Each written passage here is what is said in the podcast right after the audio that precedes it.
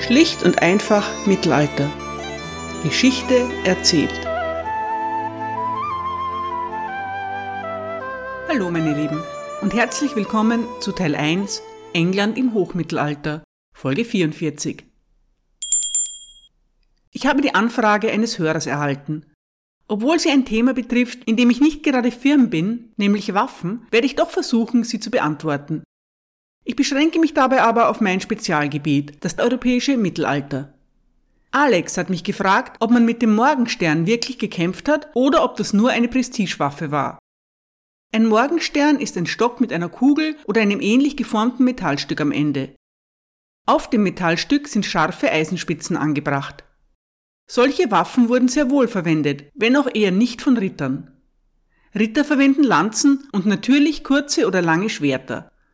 Morgensterne sind, genau wie Armbrust und Bogen, sehr unritterlich. Trotzdem sind sie effektiv.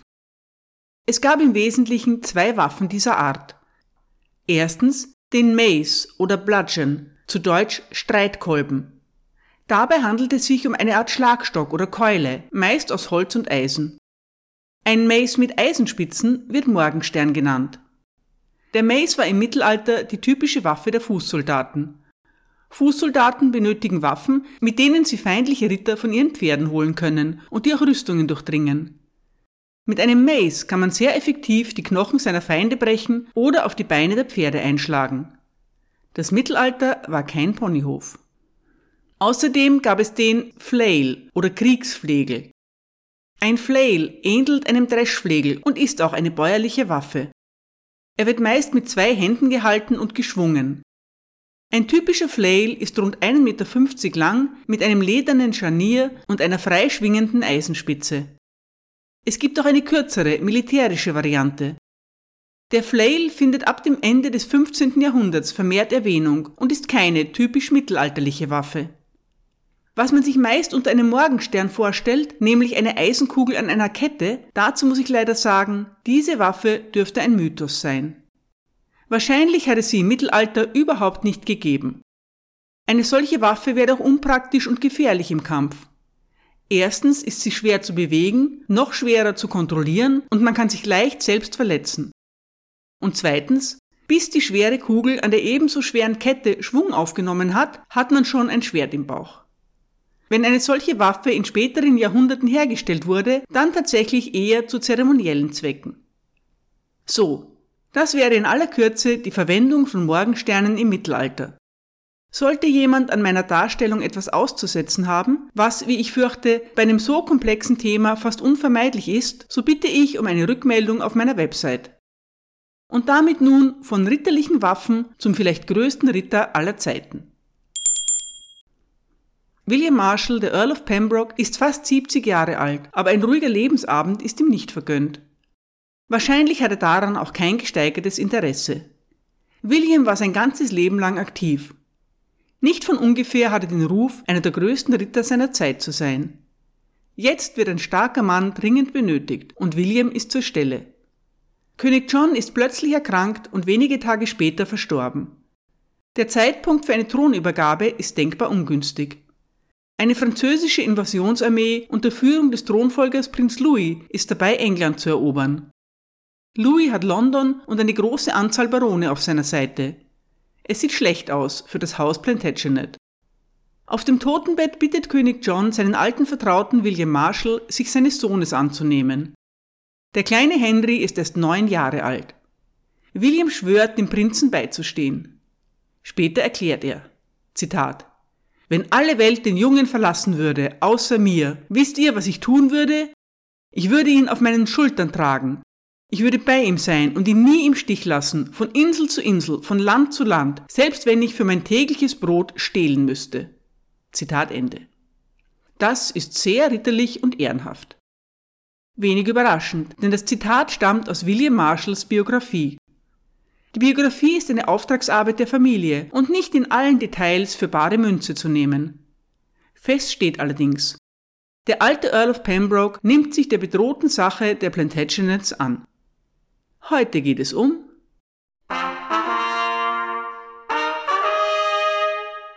die Regentschaft von William Marshall. Im Jahr 1861 wird ein junger Historiker auf eine Auktion bei Sotheby's geschickt. Er soll versuchen, für die französische Nationalbibliothek einige mittelalterliche Schriften zu erwerben. Daraus wird nichts. Die magere Summe, mit der die Bibliothek den jungen Forscher ausgestattet hat, reicht bei weitem nicht aus, um gegen die wohlhabenden privaten Sammler anzukommen. Aber Paul Meyer kann zumindest einen Blick auf die angebotenen Werke werfen. Er entdeckt etwas, das ihn viele Jahre lang nicht mehr loslässt. Ein unbekanntes Werk, das als eine normanno-französische Chronik über englische Angelegenheiten in Versen beschrieben wird. Paul Meyer vergisst das Manuskript nie.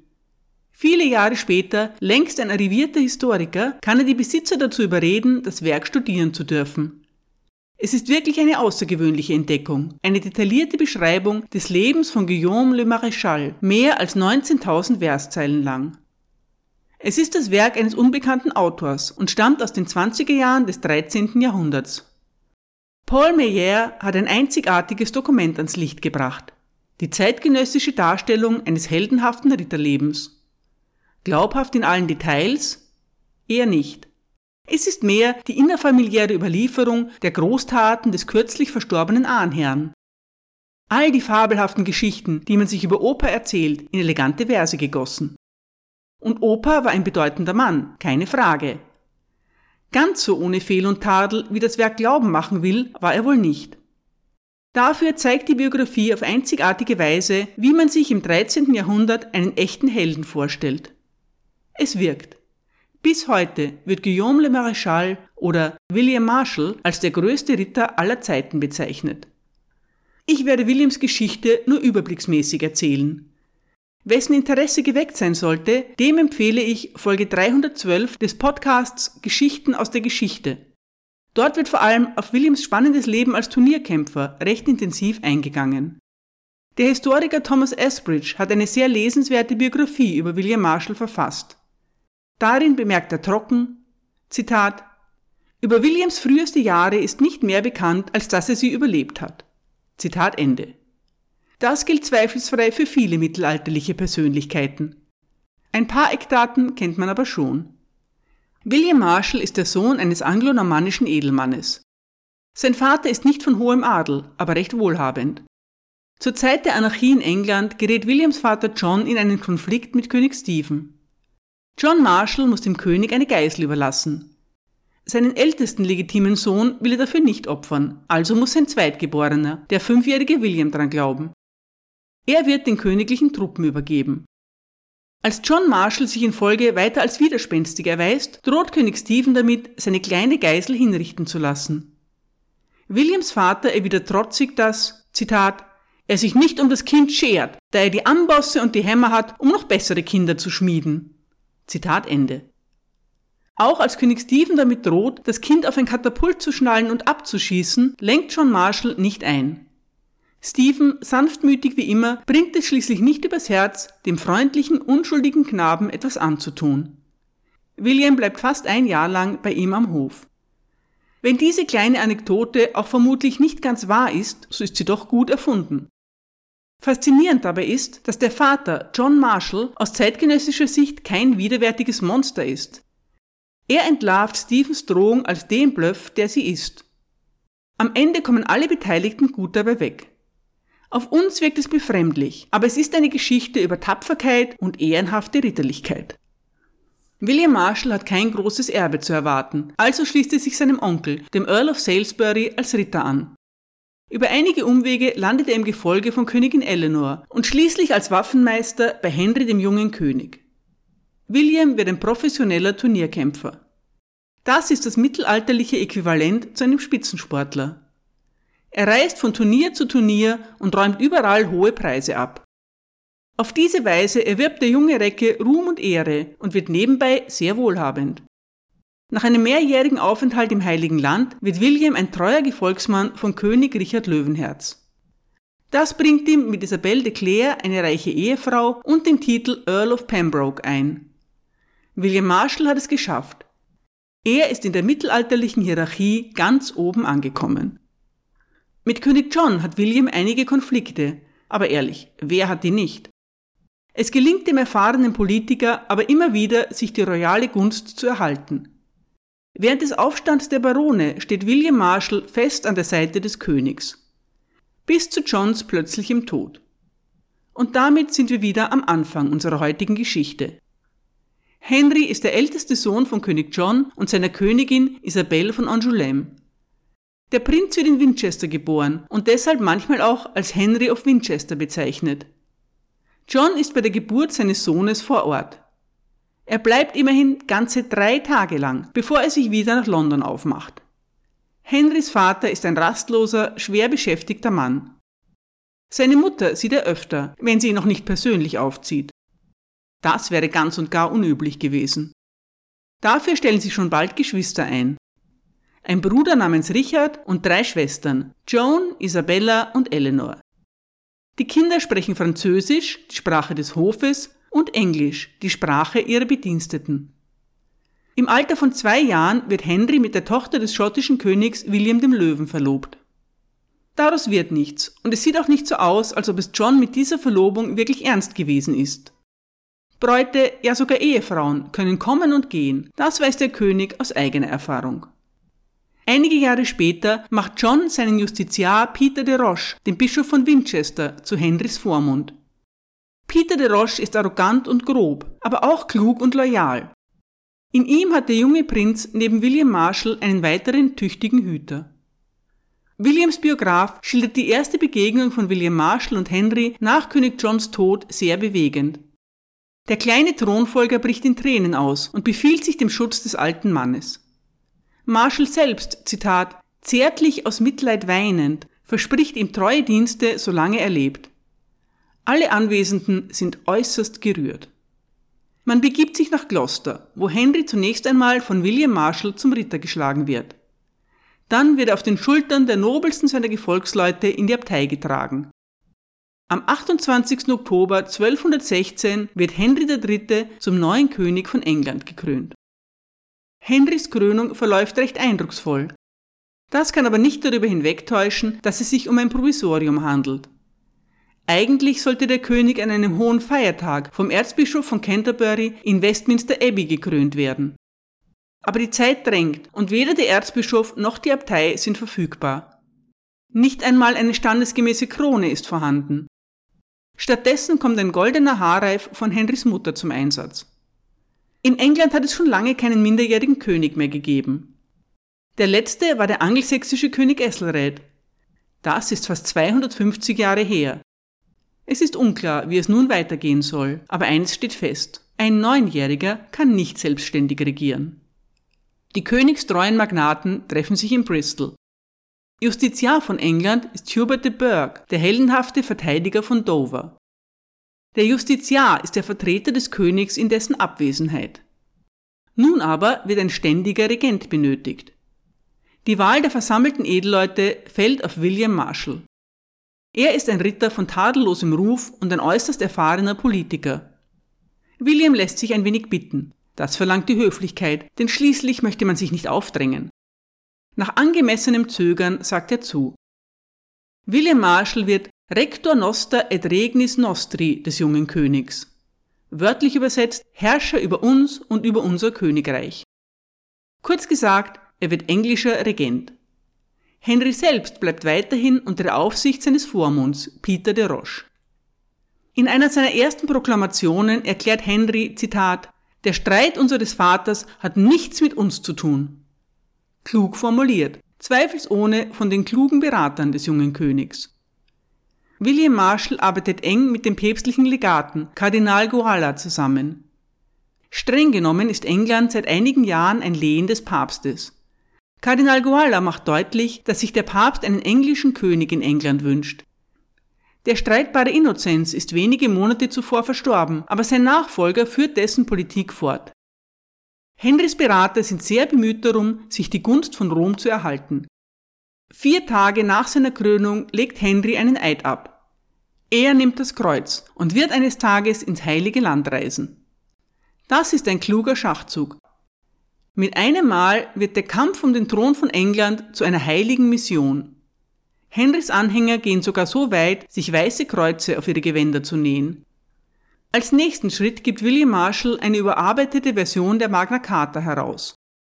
Nun ist es kein Friedensvertrag mehr, sondern das politische Manifest von Henry III. Die Neuausgabe ist weniger ausschweifend als das Original. Sie konzentriert sich auf das Wesentliche. Der Rat der 25 Barone kommt darin nicht mehr vor, aber dafür erklärt sich der junge König offen für weitere Verhandlungen. Die neue Magna Carta trägt unter anderem das Siegel des päpstlichen Legaten, Kardinal Guala. Damit ist klar, dass sie nun auch die Zustimmung der Kirche hat. Die königstreue Fraktion hofft, mit diesem Schritt einige der abtrünnigen Barone auf ihre Seite ziehen zu können. Den Rebellen wird Straffreiheit und eine Garantie ihrer Ländereien versprochen, wenn sie ihren Widerstand aufgeben. Henrys Lage ist nicht so aussichtslos, wie es auf den ersten Blick scheint.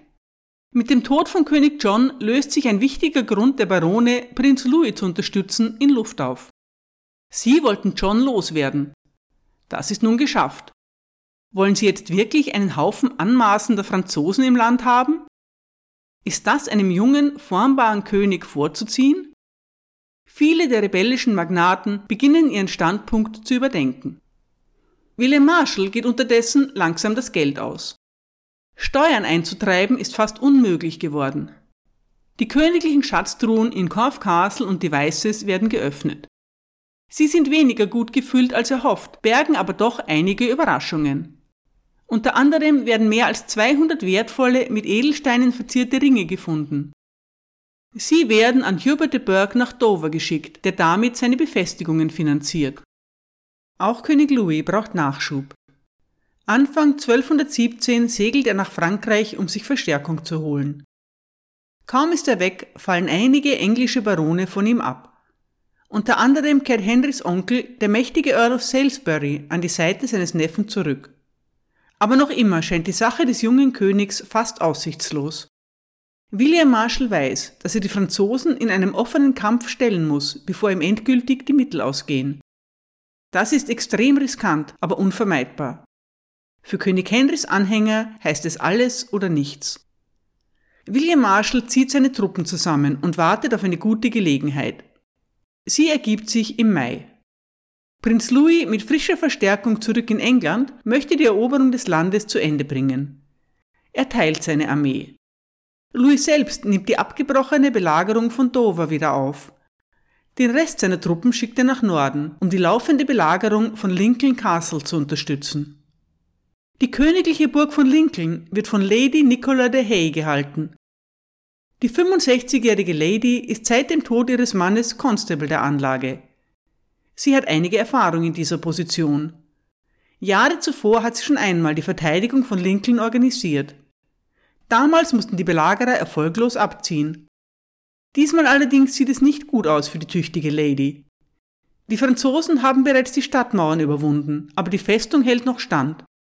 Angeblich schleicht sich Peter de Roche durch einen Geheimgang in die Burg und sagt den Belagerten baldige Hilfe zu. Die Zeit drängt. William Marshall führt seine Truppen vor die Stadt. Dort hält er eine flammende Rede, um seine Soldaten auf den bevorstehenden Kampf einzuschwören. Es gelingt den Royalisten, sich durch ein unbewachtes Tor Zugang zur Stadt zu verschaffen. William Marshall und seine Ritter preschen auf ihren Schlachtrössern hinein. Angeblich vergisst der alte Recke im Überschwang sogar darauf, seinen Helm aufzusetzen. In letzter Minute weist ihn ein junger Ritter auf das fatale Versäumnis hin. In den engen Gassen der Stadt kommt es zu blutigen Kämpfen, Mann gegen Mann. Sechs Stunden lang dauert das brutale Gemetzel. Hätten die Franzosen und die englischen Rebellen gesiegt, so wäre die Schlacht von Lincoln heute so berühmt wie die von Hastings. Es wäre das Ende der Plantagenets und der Beginn einer französischen Eroberung gewesen. Aber es kommt anders. Die Franzosen werden vollständig besiegt. Ihr Anführer bekommt einen Speer ins Auge und stirbt auf dem Schlachtfeld. Die rebellischen englischen Barone werden gefangen genommen. Als König Louis in Dover davon Nachricht bekommt, hebt er die Belagerung auf. Auf dem Weg nach London denkt er bereits über einen geordneten Rückzug nach. Verhandlungen setzen ein. Ende August unternehmen die Franzosen einen letzten Versuch, das Ruder herumzureißen. Eine große Anzahl frischer Truppen schifft sich in Calais ein. Aber die Flotte wird von Hubert de Burgh in einer Seeschlacht bei Sandwich vernichtet. Seine Männer rammen die feindlichen Schiffe und setzen sie in Brand. Außerdem verschütten die Engländer säckeweise Kalkpulver, um ihre Gegner zu blenden. Rund 4000 französische Soldaten kommen ums Leben. William Marshall und König Henry beobachten das Geschehen vom Ufer aus. Allen ist klar, die Invasion ist vorüber. Ende September geleitet William Marshall Prinz Louis in allen Ehren nach Dover. Ob er dem französischen Thronfolger noch einmal freundlich nachwinkt, als dieser nach Hause segelt, ist nicht bekannt. Im Zuge der Verhandlungen hat Prinz Louis zugesagt, seinen Vater Philipp Augustus davon zu überzeugen, die angewinischen Erblande an König Henry zurückzugeben. Davon ist schon bald keine Rede mehr. Es ist unwahrscheinlich, dass Louis es überhaupt versucht hat. Der stolze Philipp Augustus, der nie sehr begeistert von der englischen Unternehmung seines Sohnes war, hätte so oder so nicht auf ihn gehört. William Marshall macht sich ans Werk, um zumindest Henrys Herrschaft in England zu festigen. Im November 1217 wird eine weitere Version der Magna Carta herausgegeben, begleitet von einer neuen Regelung des Dauerbrenners Königliche Wälder. Erst jetzt wird der Charta das Magna vorangestellt. Sowohl die große Charta als auch die kleine Charta zum Thema Wälder werden von päpstlichen Legaten und von William Marshall besiegelt. Die beiden Männer regieren praktisch gemeinsam. Die ehemaligen Rebellen suchen wieder die Nähe des Hofes. Sie strömen herbei, um König Henry zu huldigen und ihrer Loyalität zu versichern. Auch der junge schottische König Alexander II. findet sich ein. Er huldigt dem englischen König jedoch nicht für das Königreich Schottland, sondern nur für seine englischen Ländereien. Schottland gelingt es, seine Unabhängigkeit zu bewahren. Der junge Henry ist immer noch mit König Alexanders Schwester Margaret verlobt. Über eine Heirat wird aber nicht mehr gesprochen. Insgeheim ist allen klar, dass der englische König eine bessere Partie machen kann. Es folgt etwas Ungewöhnliches. Eine lange Zeit anglo-schottischen Friedens. William Marshall erzielt auch eine Einigung mit dem Herrscher von Wales. Der hat das Chaos in England genutzt und sich zum Herrn über Gwynedd gemacht sowie große Gebiete in den walisischen Grenzlanden, den Marchen, erobert. Der de facto Prince of Wales huldigt König Henry in Worcester. Zum Dank darf er zunächst einmal alle eroberten Ländereien behalten. All das wirkt wie eine Kapitulation vor Schottland und Wales. Nicht völlig zu Unrecht. Die englische Regierung ist schwach. Henrys Jahreseinnahmen belaufen sich in den ersten Jahren seiner Herrschaft auf rund 8000 Pfund. Das ist weniger als ein Sechstel von König Johns Einnahmen. Das Problem sind die königlichen Beamten. Die lokalen Sheriffs und Kastellane haben viel dazu beigetragen, den Krieg zu gewinnen. Sie erwarten nun, in gewohnter Manier fortfahren zu können. Konkret bedeutet das, sie lehnen jegliche Kontrolle ihrer Amtsführung ab und stecken ihre Einnahmen lieber in die eigene Tasche, als sie der Staatskasse zuzuführen. Dazu erklären sie, König John einen besonderen Eid geleistet zu haben. Sie hätten geschworen, ihre Ämter nicht aufzugeben, bis der neue König volljährig sei. Sie seien de facto unabsetzbar. Auch die Rückgabe von Ländereien und Burgen an ehemalige Rebellen erfolgt nur schleppend. Das ist eine große Gefahr für den eben geschlossenen Frieden. Ein Befehl des Königs reicht nicht immer aus, selbst wenn er persönlich erteilt wird. Ein Beispiel. Im Juli 1218 nimmt William Marshall König Henry mit nach Newark. Trotzdem ist eine einwöchige Belagerung erforderlich, um Johns flämische Söldner aus der Burg zu vertreiben und sie dem Bischof von Lincoln zurückzugeben. Im November 1218 erfolgt ein wichtiger Schritt, um Henrys Autorität zu stärken. Er erhält ein eigenes Siegel. Bis dahin waren alle königlichen Briefe mit dem Siegel William Marshalls versehen worden. Das neue Siegel zeigt Henry als erwachsenen Mann. Auf der Vorderseite sitzt er mit Krone, Schwert und Reichsapfel auf seinem Thron.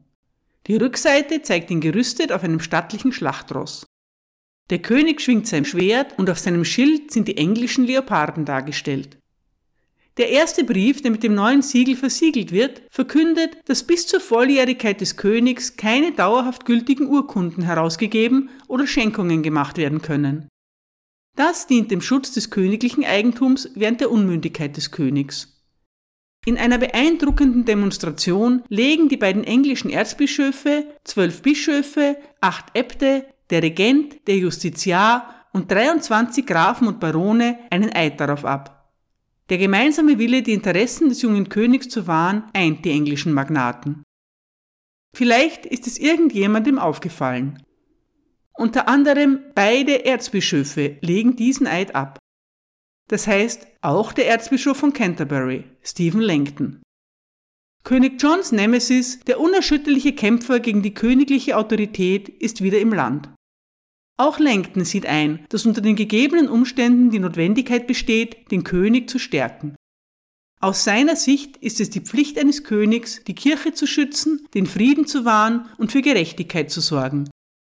Ein schwacher König kann das nicht leisten.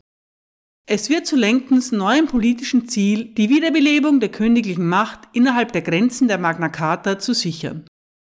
In den ersten Monaten des Jahres 1219 verschlechtert sich die Gesundheit des mittlerweile weit über 70-jährigen William Marshall.